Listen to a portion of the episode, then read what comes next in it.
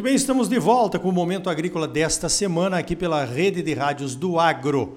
O oferecimento é do Sistema Famato Senar, Sistema Sindical Forte e Agropecuária Próspera e do Cicred, gente que coopera cresce. Venha crescer conosco, associe-se ao Cicred. Olha só, a demanda por uma boa conexão de internet nas propriedades rurais está cada vez maior praticamente não se vive hoje no Brasil e talvez até no mundo sem uma boa conexão de internet. Não só para um bate-papo no WhatsApp, mas usando aí para o trabalho, né, como uma ferramenta de trabalho, cotações, emissão de notas fiscais e muitas outras coisas. E isso no campo, no Brasil, que é um país de dimensões continentais, tem sido um grande problema. As conexões geralmente são de baixa qualidade quando tem então, sobre isso, sobre as políticas públicas que a gente gostaria de ver para que os produtores rurais do Brasil tivessem uma boa conexão de internet, eu vou falar agora com meu amigo João Henrique Rummel. Ele é o diretor executivo do Instituto Pensar Agro, lá em Brasília. Então a pergunta é essa, João: como é que está aí a questão das discussões aí no Congresso Nacional sobre uma boa conectividade para o campo? Bom dia. Bom dia, mais uma vez. É um prazer estar aqui com vocês, podendo é, informar o, que está se acontecendo em Brasília num tema tão importante como o da conectividade. A Frente Parlamentar da Agropecuária, com o Executivo, vem tomando algumas medidas para que a gente possa ter uma política pública de conectividade no campo. É, para isso, foi necessário fazer algumas modificações legais, em marcos legais, para que a gente possa ter recursos e fontes de financiamento e priorizando a área rural para levar a conectividade. A primeira coisa que foi feita foi modificar a forma de aplicação de dois fundos: o FUST, que é o da fiscalização, e o FISTEL, que é uma taxa que é cobrada. E com o FUST, ele foi com uma forma muito interessante, porque hoje ele já foi arrecadado com correção hoje ele tem 32 bilhões de reais e com essa modificação da legislação, certo? ficou que 10% deste fundo ele vai poder ser aplicado a fundo perdido, 40% ele vai poder ser servir como fundo garantidor e 50% vai ser dinheiro para busca de financiamento para isso. Esse dinheiro vai atender tanto o setor rural como o setor de Educação e Saúde para poder fazer esse financiamento. Isso tá, a lei já foi aprovada, o decreto deve estar saindo aí nos próximos dias e o BNDES já tá, deve soltar as regras, tanto para o fundo garantidor quanto para financiamento.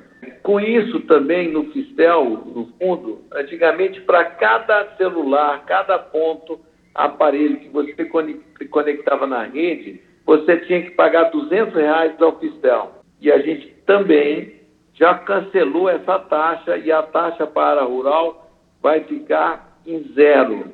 Tá certo? Então você não vai ter que pagar esta taxa a mais. Tá certo? Então ela já ficou paralisada dentro desse processo. Então, essas ações é uma forma de fazer esse processo. E a partir disso, a gente está começando agora a criar as condições técnicas para esse processo. Hoje, em estudos feitos pela USP, 20, somente 23% da área rural tem conectividade. E os projetos que estão sendo feitos estão tendo um problema, que é, é a, a, a banda que melhor é, se pode adequar ao trabalho rural da máquina, do contato, que não tem a latência, a diferença entre comando e volta, para que tenha rapidez e que você possa usar dados, voz, tudo isso, é a linha de 700 MHz, que é a linha do 4G. E que nós temos um problema hoje. Qual é esse problema? É, essas ondas de 700 só estão na mão de três empresas no Brasil, que é a Vivo, a Claro e a TIM. E agora os parlamentares estão fazendo um trabalho para que estas grandes empresas, no 5G, possa liberar parte dessa é, onda para os pequenos provedores. Então é o seguinte, um provedor de qualquer uma dessas cidades que quiser utilizar essas bandas vão poder utilizar. Com isso, nós acreditamos que os investimentos na conectividade rural vai ganhar um incentivo, um fomento e vai crescer enormemente para cumprir essa necessidade do campo brasileiro.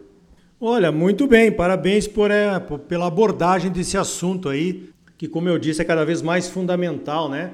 Não só na comunicação, mas mesmo dentro da propriedade com agricultura de precisão, algumas informações em tempo real que poderiam ser utilizadas pelas máquinas que estão vindo aí com a promessa de inteligência artificial para prestar um, um serviço cada vez melhor, né, de plantio, colheita, enfim, tratos culturais.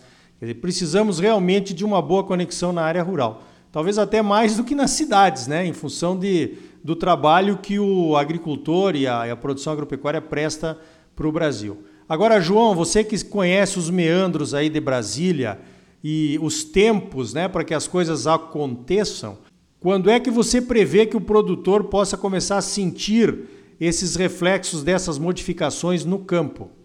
Eu acredito que daqui para o final do ano essas modificações já vão começar a ser implementadas muito rapidamente, certo? Porque eu acredito que é, as normas devem ficar prontas e os projetos já, já tem muita gente estudando e avaliando como fazer isso. Então, até grupos de produtores que se quiserem se juntar para, na sua região, começar a colocar isso e fazer parceria com o, as grandes operadoras ou com o, os provedores locais, o BNDES daqui uns dias já vai estar aberto para poder aceitar propostas. Eu acho que é uma questão de interesse e iniciativa. Se o produtor, eu, hoje, do jeito que está, o próprio produtor pode buscar essa iniciativa, formando grupos para fazer essa operação andar.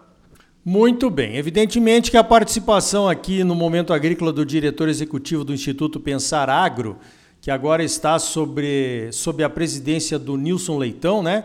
Nosso ex-deputado federal aqui do estado de Mato Grosso, eu queria te perguntar como é que estão andando aí no Congresso, no IPA, na própria frente parlamentar da agropecuária, essas questões, aquelas questões importantes para o agro brasileiro. Ó, está andando. Eu acredito que em função agora desse aumento de mortes pela pandemia, deve dar uma parada, mas eu acredito que a, a, a lei da regularização fundiária, a lei do licenciamento ambiental e a lei dos defensivos agrícolas ou pesticidas deve ocorrer ainda esse ano com uma grande velocidade. Então, eu acho que os temas estão é, andando, o FIAGro, aí, que é uma nova fonte de financiamento, já foi aprovada, a lei do gás, que também vai poder propiciar novas fontes mais baratas para chegar na propriedade, para fazer secagem, gerar energia. Então, eu acho que as coisas estão andando, eu acho que o, se a gente não tiver nenhum tropeço, todas essas coisas devem acontecer esse ano ainda. Então tá aí, conversamos com o João Henrique Rummel, ele é o diretor executivo do IPA, o Instituto Pensar Agro, que mantém informado e informada e ativa a nossa frente parlamentar da agropecuária lá em Brasília. João, parabéns pelo trabalho e muito obrigado pela tua participação aqui no Momento Agrícola. Obrigado mais uma vez estar aqui. Um abraço a todos. Então tá aí. A conectividade rural é importante para que o agro brasileiro continue crescendo com competitividade. Num estudo científico feito nos Estados Unidos, a ferramenta Agricultura de Precisão foi responsável pela economia na aplicação de agroquímicos, economia de sementes, de fertilizantes e de óleo diesel, usando taxa variável, fechamento automático de seções, de pulverizadores e plantadeiras. A agricultura de precisão e o controle em tempo real de tratores, colheitadeiras e pulverizadores ajudam a aumentar a produtividade e a diminuir os custos de produção. Para tudo isso, precisamos ter conectividade nas propriedades rurais. Muito se falou sobre isso nos últimos anos, mas muito pouco aconteceu. Quem sabe agora? No próximo bloco, vamos falar sobre o seguro rural, nosso entrevistado é o Pedro Loyola, que é diretor do Departamento de Gestão de Riscos do Ministério da Agricultura. O governo precisa reduzir o seu orçamento por conta da pandemia e dos problemas de saúde e econômicos que ela trouxe. Como fica o seguro rural? uma das estratégias mais valorizadas pelo Ministério da Agricultura na gestão da ministra Tereza Cristina é logo depois dos comerciais. E ainda hoje, mais notícias da semana comentadas, incluindo dicas valiosas para o planejamento da próxima safra de soja. Para saber mais, continue ligado. Voltamos em seguida com mais momento agrícola para você no oferecimento do Sistema Famato Senar, Sistema Sindical Forte e Agropecuária Próspera. E não esqueça, Sicredi, gente que coopera cresce. Associe-se ao Sicredi e venha crescer conosco. Não saia daí, voltamos já. Música